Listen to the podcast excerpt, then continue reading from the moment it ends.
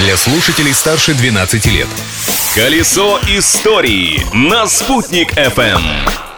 Всем большой солнечный привет! С вами Юлия Санбердина, а со мной по традиции история этой даты. Какие интересные факты были зафиксированы 26 февраля в разные годы, узнаем в ближайшие пару минут. Личность дня. В этот день родилась активная участница революционного движения, организатор советского образования, жена и соратница Владимира Ленина Надежда Крупская. Есть в ее биографии и уфимская страничка. Здесь она отбывала политическую ссылку и продолжала революционную деятельность, за которую ее осудили. Раньше память о Надежде Константиновне в Уфе хранил сад Крупской. Ныне это сад Салавата Юлаева с висячим мостом. Сейчас же осталась только небольшая улочка в центре города и дом-музей на Достоевского 78. Именно в этом доме с мезонином жили в Уфе Крупская с Лениным.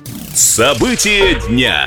А 26 февраля 1959 года были приняты в эксплуатацию Уфимский телецентр и его 192-метровая телевышка. Отсюда я, Юлия Санвердина, кстати, сейчас и вещаю. Между прочим, информационное сердце республики могло бы располагаться совсем в другом районе столицы. Первый проект предусматривал установку телебашни на проспекте Октября около Горсовета. Но создатель памятника Салавату Юлаеву Сосланбек Тавасиев убедил власти в том, что памятник национальному герою и телевышка вполне могут соседствовать. Праздник дня! А еще сегодня, 26 февраля, отмечается Всемирный день неторопливости. Придумали его итальянцы, и празднуют они его с размахом. В этот день в Риме проводится медлительный марафон. Его дистанция всего 300 метров, но преодолеть ее нужно не быстрее, чем за 87 минут. При этом останавливаться нельзя, ведь суть праздника в том, что этой жизнью нужно наслаждаться, без спешки. И хочется добавить, без стеснения. На этом про историю этого дня у меня все. Юлия Санбердина, Спутник ФМ.